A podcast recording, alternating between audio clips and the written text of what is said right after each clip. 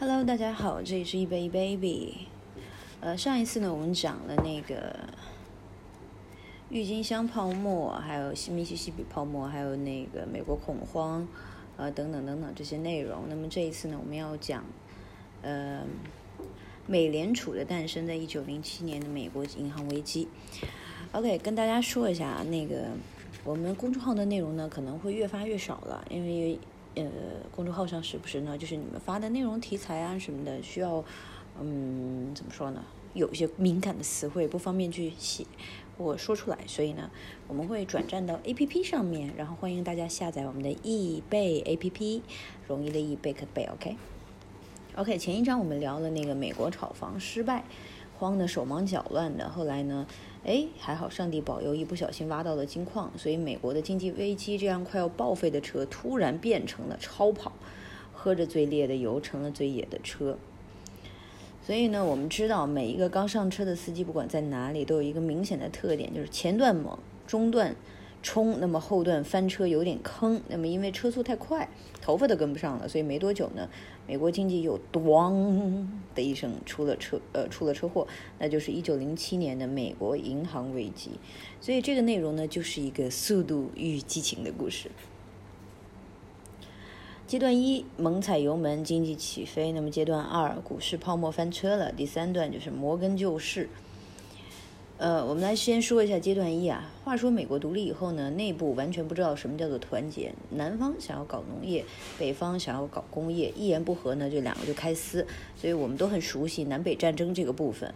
顺便说一下，我最喜欢的一个这个小说叫《飘》，呃，也叫《乱世佳人》，它就是专门讲这一部分时期发生的各种事情。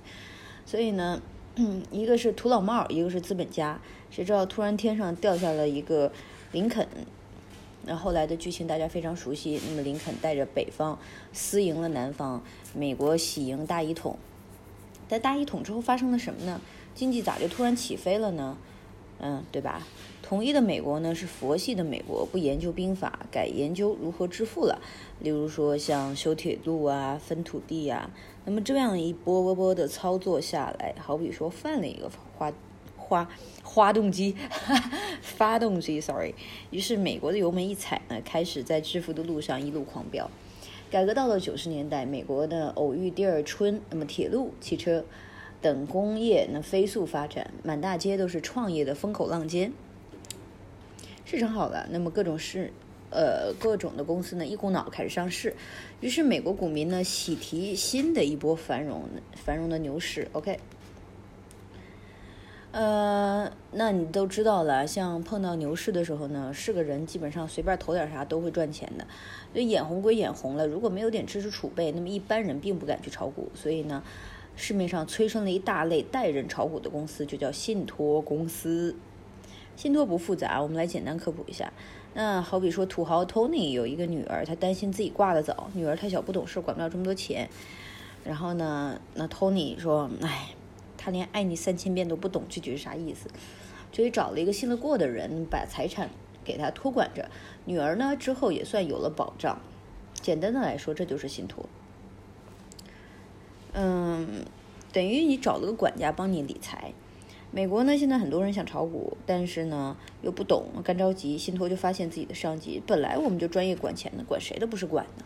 于是信托下了海，就想说我们来赚一笔吧。一边呢是饥饿的股市菜鸟，一边是专业的信托公司，就像葫芦娃找到了爷爷，刘备找到了诸葛亮，菜鸟和信托达成了革命的共识，说这都是缘分。他俩的结合呢，本来就是图赚钱，但坏就坏在他们把银行扯进来了，这就为后面的危机埋了一个雷。那么银行由于受到监管，是不能够投资股票市场的，它是怎么被扯进来的呢？有些美国人呢又不懂股票又没有钱，但也想入市，于是跑到了银行贷款，再交给信托去炒股。So，懂了没？银行就是这样间接的跟信托发生了关系。所以美国股市呢现在的状态就是股民疯狂贷款，信托疯狂进场砸钱，牛市呢就变成了牛栏山，就谁敢拦我我就扇谁。美国内呢就非常热闹，远在大洋彼岸的欧洲闻到了肉味儿，也纷纷跑过来投资。而老铁来带我飞，那么国内和国外的热情浇灌下，美国的股市就膨胀了。但是，请摸着自己的胸膛来问一下啊，当时的那些股票呢，真的值这么多钱吗？呃，我们之前就有讲过，说一个东西值不值它的价格，高价都是炒上去的。那这是啥？就像我们现在的心情，就像泡沫，一戳就破。为什么老是押韵呢？不过美国人呢，已经进入了疯狂的状态，所以你去跟他讲说股市有泡沫，投资需谨慎，就好比一个对牛弹琴，因为他们眼里只看到这个经济是一路狂飙的状态，股票翻车了，股市出现了泡沫，那么就像国内和国外的股民联手让股市飙到了嗨点，但是呢，因为这两拨人，所以美国就翻车了。下面我们来看一下它翻车的两大原因，第一个是欧洲方面，但凡我们了解点历史都知道，就说。欧洲文明有一个特点，就是遍地是冤家，一言不合就互掐。可我觉得还是地儿太小，地儿太小，然后呢，那那国家又太多，可能就容易这样。所以在美国飙车飙到正嗨的时候呢，欧洲呢到处都在斗。呃，像是波尔战争和日俄战争，那么打来打去，欧洲穷成了狗。他说：“那我们要搞点钱，怎么来呢？就那就集体加息吧。”加息，我们来复习一下。那个存的钱利息多了，大家就更愿意存钱。那么借的钱利息多了，大家又怕，呃，大家就怕还的钱多，就不敢多借。所以当初呢，投资美国股市的股市的那波欧洲人呢，就是终于想明白说，哎，炒美股不如放自家银行赚钱啊。所以呢，流到美国的钱，因为加息又回到了欧洲。美国人瞬间就懵了，说，哎，我啥都没干，钱咋没了呢？是什么让我如此受伤？呃，还有一个就是国内方面，当年的那个旧金山金矿啊，挽救了美国大恐慌，但是美国攒的人品又差不多就用光了，旧金山出大事了，就是旧金山地震了。我们知道抗灾抗灾救灾它需要花很多的钱，于是美国国内那些投资的钱呢，就从股票流到了灾区。那么前脚欧洲人撤。撤资，那么后脚后院起火，所以这时候美国也就差不多掏空了，没了钱呢，股票就炒不起来，牛市变熊市，然后惨遭了一波暴跌，股市的泡沫就开始破了。所以问题来了，这一篇的主题是银行危机，跟股市泡沫有啥关系呢？嗯，要知道在股票这根绳，股市这根泡沫的绳上啊，绑了不少人。那首先是 banker，就是 bank 啊 bank，I'm sorry，bank。那个银行，还有股民，还有信托，还有股市，那一个环节出了问题呢，大家都别想好过。一九零七年，信托这个环节就出问题了。尼克伯克信托公司呢是美国信托业的三把手。那股市虽然低了，但是没有跌到漏底，所以呢，这家信托公司还是比较淡定的。他还准备收购一个同业公司，结果呢就没吃下来。在金融圈收购失败是常有的事情，但这次时机不太好。欧洲又撤资，国内又没钱，股市又下跌，美国风声鹤唳，搞得这个股民神经很衰弱。所以呢，信托公司这事儿一下就上了热搜，起码超了五百的转发量。那转着转着，这个事儿就变了。呃，本来呢就是说尼克伯克的收购失败了，然后哎，谁什么失败了？谁谁谁要怎么样？啊，股市歇菜了，股市要歇菜。OK。那么信托这个人首先就慌了，说你拿我的钱去做投资，然后你要黄了，那我的钱呢？然后大家就信了谣言，纷纷来取钱。本来没啥事的尼克伯克的信托公司呢，就就凉凉了。突然，一家信托倒了，那很多人就慌了，而且他又这么大一家，所以市面上其他的信托公司就开始跟着一起倒霉。所以朋友们，呃。我们可以看这个美国的这个教训啊，就是告诉我们一个道理，就是没事儿，这个谣言千万不要多转发，就我们多了解点知识就好了。但大部分的信托呢的钱呢，都是人们从银行贷款贷来的，那有不少是银行储户就开始瞎想，说银行拿我们的存款借钱给别人买信托，那信托凉了，我们的钱还安全吗？越来越多的人有这种心态，那么一窝蜂就跑去银行取钱，这就叫挤兑。银行的钱呢被股民搬去到信托拿不出来，于是银行又慌了，没钱的就关门歇业，绕了一圈，终于我们回到这一篇的主题，就叫银行危机。紧接着呢，股市泡沫彻底就崩了，公司倒闭，工厂关门，一大批人呢开始失业下岗，经济形势一片不好，飙到飙到巅峰的一个美国呢，终于突然翻车了。那我们现在说说阶段三发生了什么？就是有些国家呢，就后起之秀，你不服不行。像美国这样的，就是外星人都来了好几茬了，美国愣是没被摧毁，还活得好好的。所以前两天我还在跟我朋友我们在聊，说是不是真的有这种，呃，救世主生活在美国，让美国一直每次碰到各种各样的事情都可以，呃，就美队就嘣儿跳出来了，是实力爆表神一般的存在，还是？中年发福的大锤呢，还是英勇智慧民族的象征？但是穿越回去结婚的美队，所以说不好嘛。不过经济上的问题呢，超能力可能不好使，呃，也还得要那种数钱数到脚软的钱来解决。所以我们来开心的打个响指啊！结果呢，美国人没有吹牛，电影里有钢铁侠拯救美国，那么现实中有一个钢铁站了出来，就是摩根，约翰皮尔庞特摩根。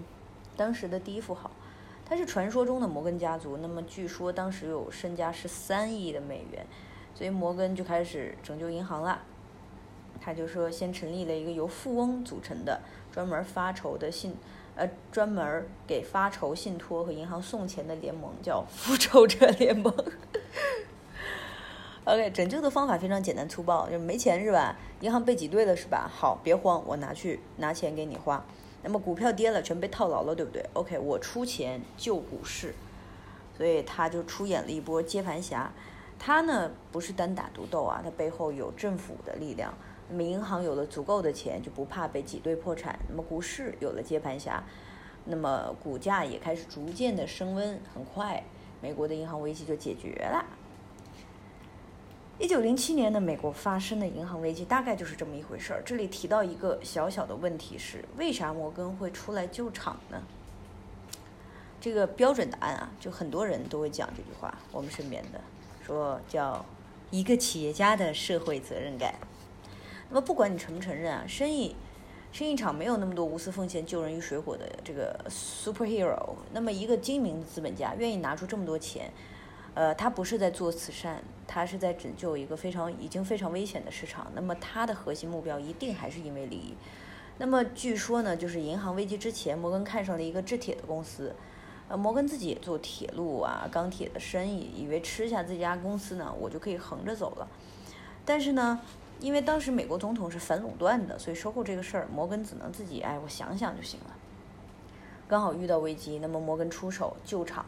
帮政府解决了这么大一个危机，那我这时候再提收购这个事儿，是不是就容易多了？你懂的。那么除了这个原因呢，摩根的钱也不是白送，那贷款只是先救急，等经济形势缓过来之后，你还是要还的嘛，而且还有利息可赚，所以不一定会亏的呀。